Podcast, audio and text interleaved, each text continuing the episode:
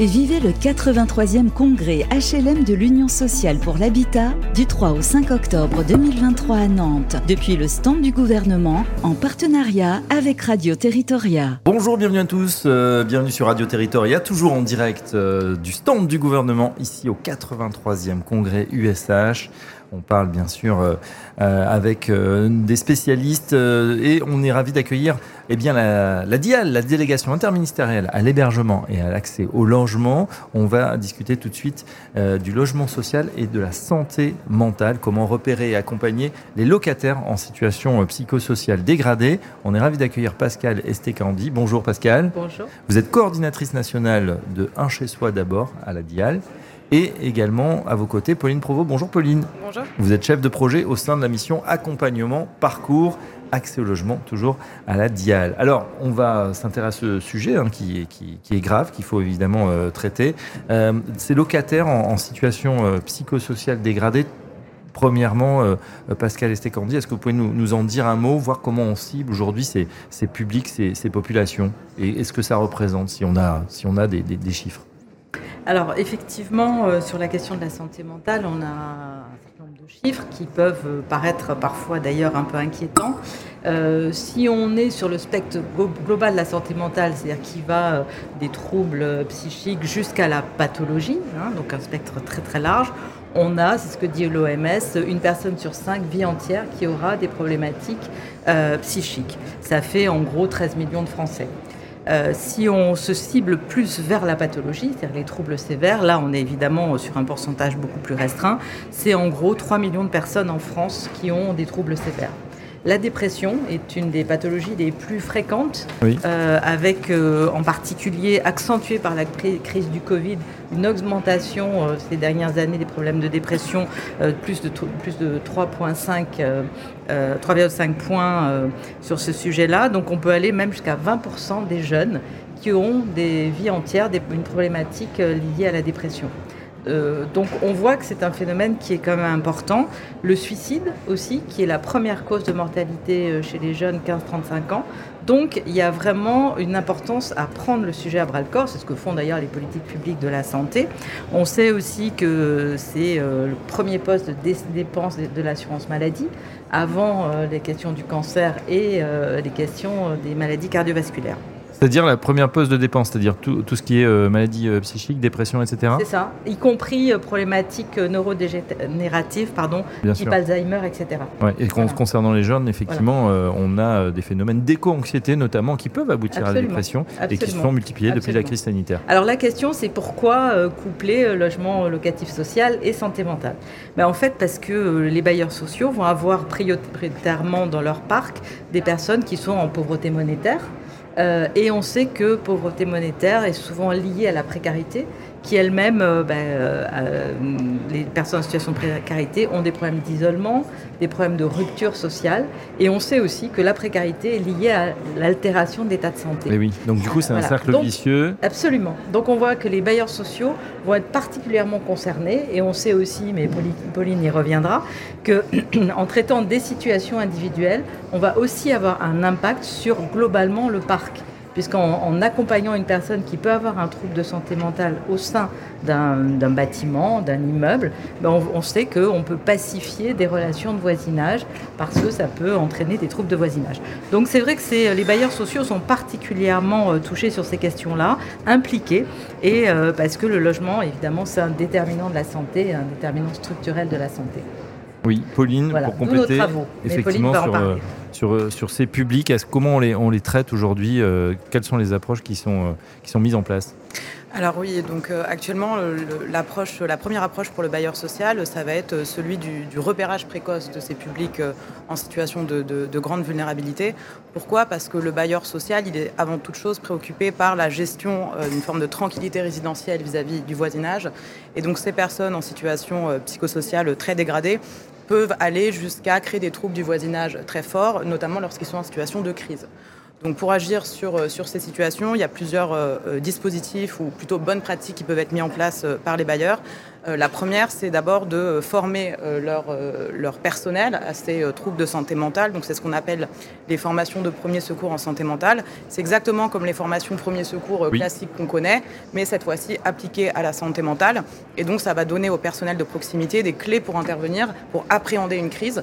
Et ça permet également, et ça je pense c'est important de le souligner, de renforcer la légitimité du bailleur social à intervenir. Parce que de prime abord, le bailleur se dit, moi mon rôle c'est de loger, euh, sans considération de l'état de santé de la personne et ça part plutôt d'une bonne volonté. Euh, on remarque qu'aujourd'hui, euh, de par les publics de plus en plus précaires qui sont accueillis, de par le Covid, le bailleur doit aussi investir une dimension plus sociale et ces formations, elles vont lui permettre justement lui donner les clés pour agir sur ces situations. Et puis la deuxième chose, euh, ça va être eh bien, de mobiliser ce voisinage justement de la façon la plus utile euh, qui soit. Parce que le voisinage, c'est celui qui va aller alerter les gardiens d'immeubles, par exemple, alerter les acteurs euh, de proximité. Mais ce voisinage, il peut être aussi vu comme une ressource positive finalement dans la situation. Euh, comme une ressource positive qui va pouvoir euh, expliquer euh, certaines situations, qui va pouvoir calmer le voisin, etc. Et donc c'est comment le bailleur social arrive finalement à créer un écosystème où son voisinage va être mobilisé plus positivement, si j'ose dire. Oui, effectivement, parce qu'on peut le dire, hein, c'est vrai qu'on entend des, cris, on peut, il peut y avoir des accès de violence, etc. bah, ça effraie non seulement les, voisins, mais aussi bah, des personnels même avec de la bonne volonté, mais qui ne seraient pas formés, euh, bah voilà, souvent on est un peu démunis, on appelle la police, on appelle les pompiers, on appelle le médecin peut-être traitant. Euh, il faut avoir justement, comme vous disiez, ce, ce réflexe premier secours en santé mentale. Absolument. Pascal C'est vrai que, comme le disait Pauline, l'important c'est pouvoir repérer les situations, alerter, éventuellement orienter. Alors peut-être un, petit focus quand même là sur le fait que, euh, certes, euh, il faut agir quand il y a des problématiques de crise, mais il faut bien sûr, comme l'a dit Pauline, agir bien en amont et en prévention. Et euh, peut-être aussi rappeler, euh, je pense que c'est important aussi pour les auditeurs, de dire que euh, le fait d'avoir une maladie mentale n'est pas un frein au maintien dans le logement à partir du moment où la personne est accompagnée au niveau d'accompagnement nécessaire. Et ça, on l'a montré dans le dispositif Un chez soi d'abord que coordonne la DIAL, qui permet à des personnes sans domicile d'aller vers le logement moyennant un accompagnement intensif euh, au domicile. Et on a vu que 8 personnes sur 10 se maintenaient dans le logement. Donc en fait, quand ça marche, c'est puissant, les gens se maintiennent. Et que ces problématiques de santé mentale, cette maladie mentale, n'est pas un frein euh, pour se maintenir dans le logement. Donc c'est vrai que ce qui est important, c'est repérer les problématiques pour euh, prévenir, mmh.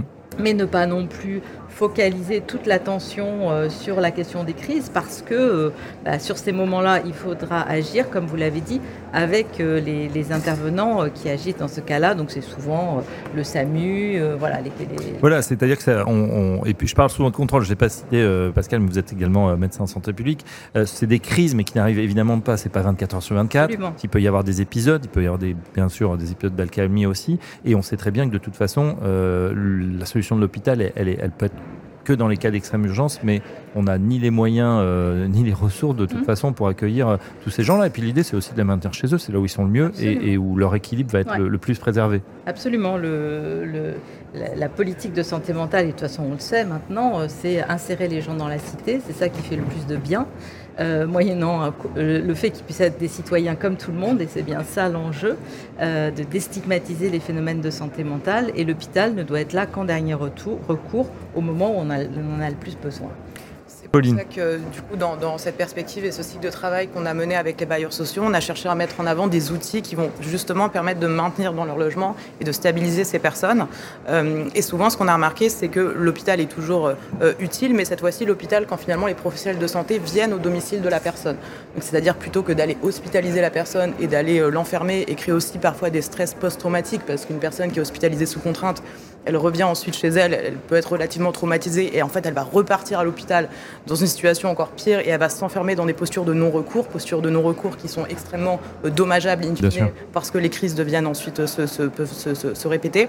Donc on a vraiment mis en, lumière ces dispositifs un peu innovants qu'on appelle euh, équipes mobiles d'aller vers. Donc ces équipes mobiles, elles ont la particularité d'être composées à la fois de soignants et de travailleurs sociaux parce que comme l'a dit Pascal, on est sur des gens qui cumulent précarité économique et de, enfin, problèmes psychiatriques de santé. Donc il faut vraiment cette intervention en binôme. ces équipes mobiles, elles ont été beaucoup testées par les bailleurs sociaux qui en sont tous extrêmement satisfaits. Euh, pour, euh, pour deux raisons. Euh, je dirais d'une part parce qu'il y a la possibilité d'aller précocement repérer et agir sur des locataires dont la situation est, encore, sur, laquelle on peut encore agir finalement. Et puis aussi parce que grâce à ce travail de, de, de l'équipe mobile, finalement, on accompagne la personne sur le long cours et on lui permet un maintien effectif dans son logement à moyen long terme. Et donc le bailleur, ça lui permet quoi in fine? Ça lui permet en fait d'éviter de déclencher une procédure d'expulsion qui à un moment juridiquement la seule chose dont va disposer le bailleur euh, pour que bah, finalement pour traiter le problème, ça va être tout simplement de faire partir la personne du logement. Et grâce à l'intervention de ces équipes euh, pluridisciplinaires, la personne se maintient dans son logement et donc la relation avec le voisinage s'en trouve aussi plus apaisée.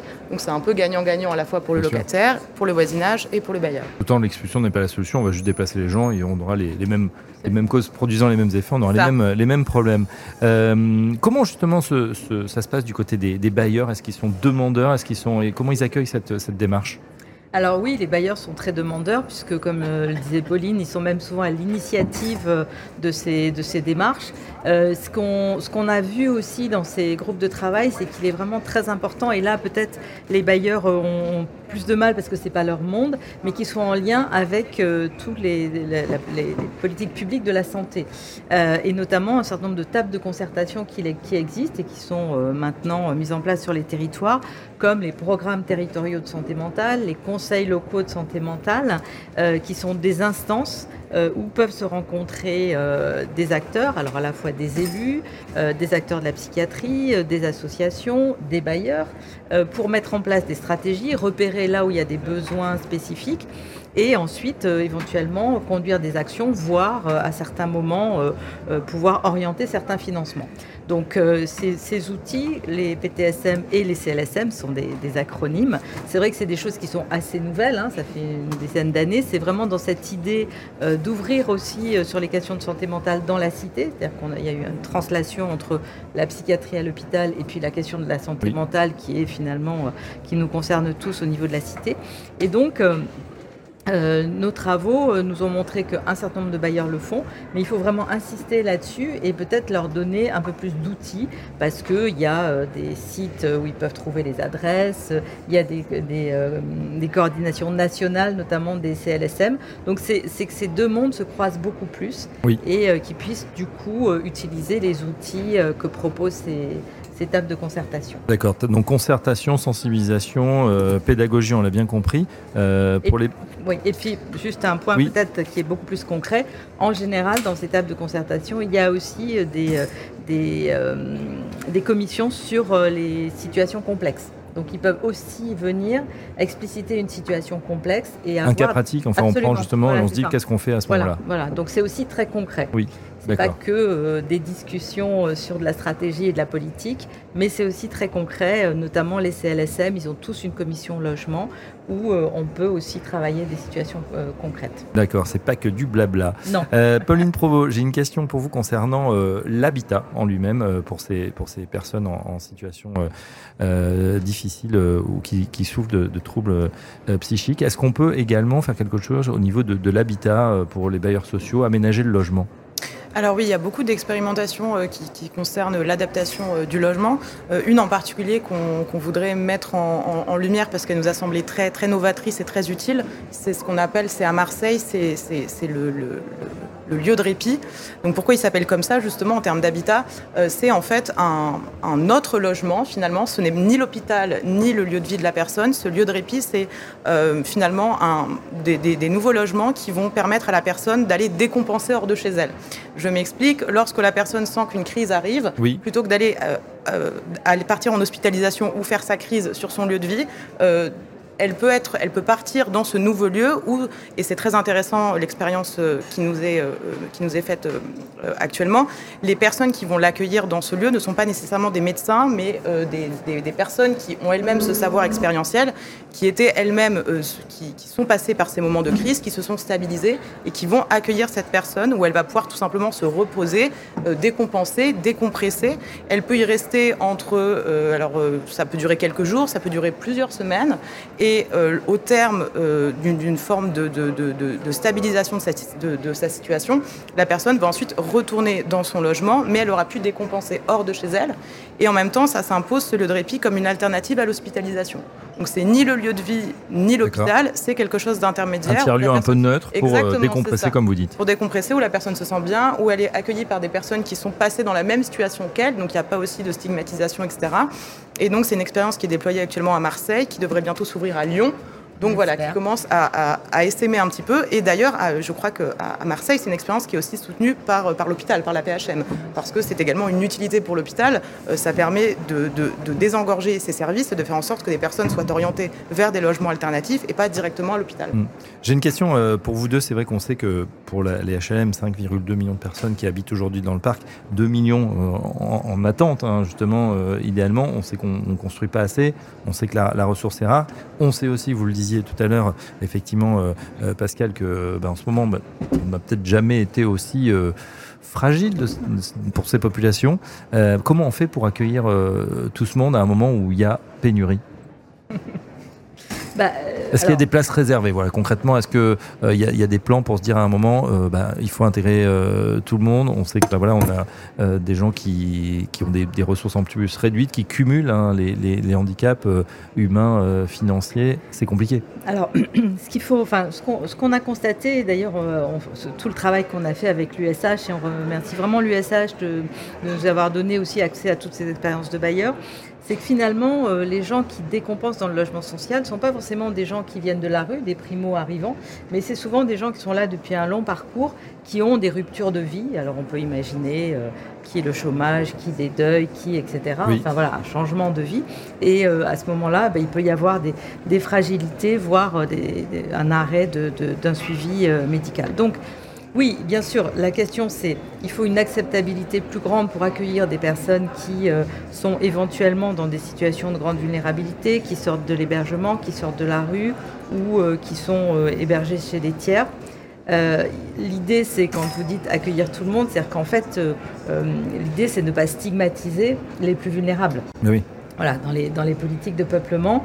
Euh, en même temps, euh, on sait que c'est des publics euh, qui sont fragiles, donc il faut qu'il y ait, qu'ils soient dans un parc aussi qui ne soit pas non plus que avec des personnes très vulnérables. Donc il faut une mixité il faut sociale. Une mixité, ouais. Absolument.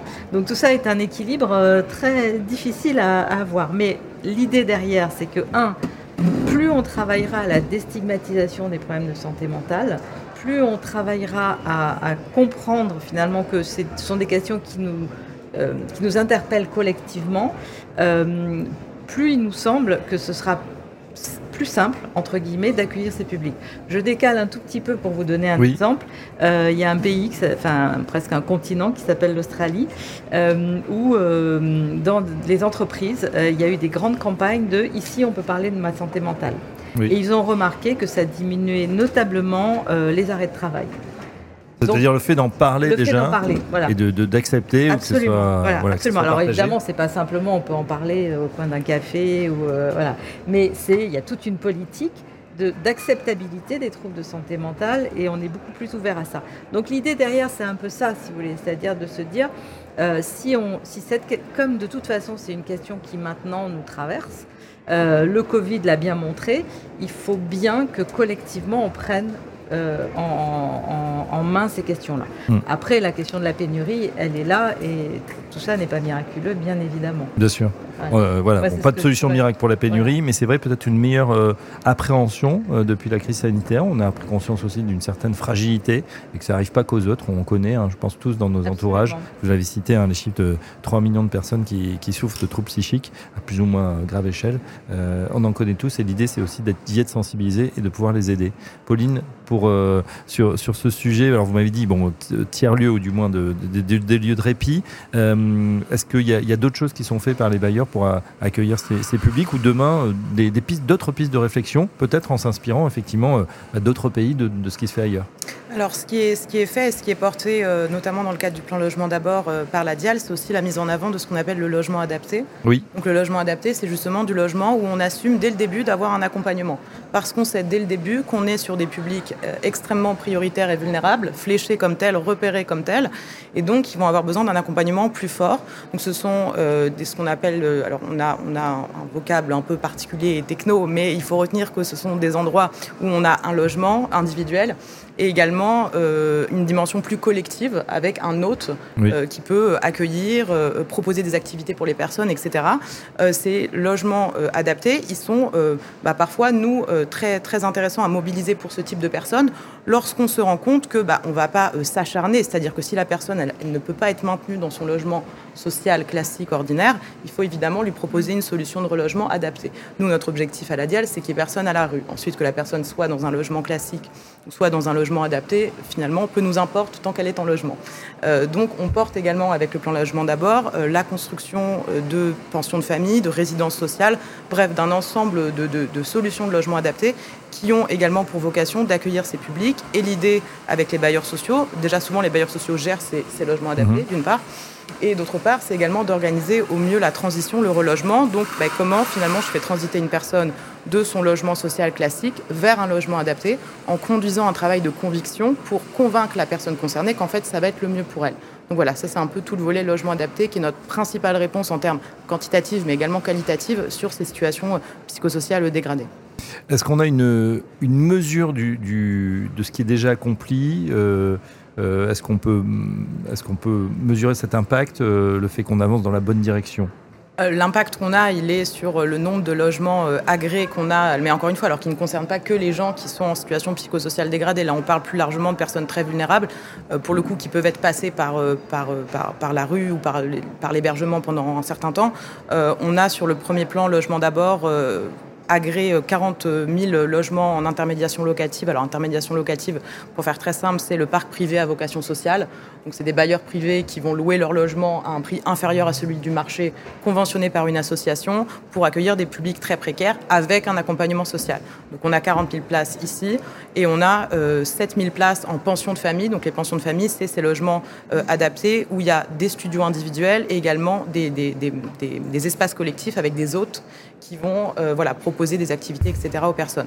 Donc on est voilà, et avec le deuxième plan logement d'abord, on a l'ambition d'encore construire, enfin agréer plus exactement des dizaines de milliers de solutions de résidence sociale, de pension de famille, parce qu'on a vu que c'était très porteur, qu'il y avait une forte demande. Oui. Et donc on sait qu'on va dans la bonne direction quand on cherche à accroître la part de logements adaptés euh, en France. Voilà, logement d'abord 2 qui, euh, qui se lance, deuxième plan quinquennal. Pascal, Pascal Estécandi on a, on a augmenté les attributions euh, euh, de logement social à des personnes euh, venant de la rue ou de l'hébergement. Mais j'ai pas le chiffre en tête. On a fait en, 5 ans, on, a, on a fait avec les bailleurs sociaux 122 000 attributions pour les ménages sans domicile. Et donc c'est une augmentation en termes de, de, de, part des attributions. Je crois que c'est une augmentation de quasiment 4 points dans le total des attributions des bailleurs.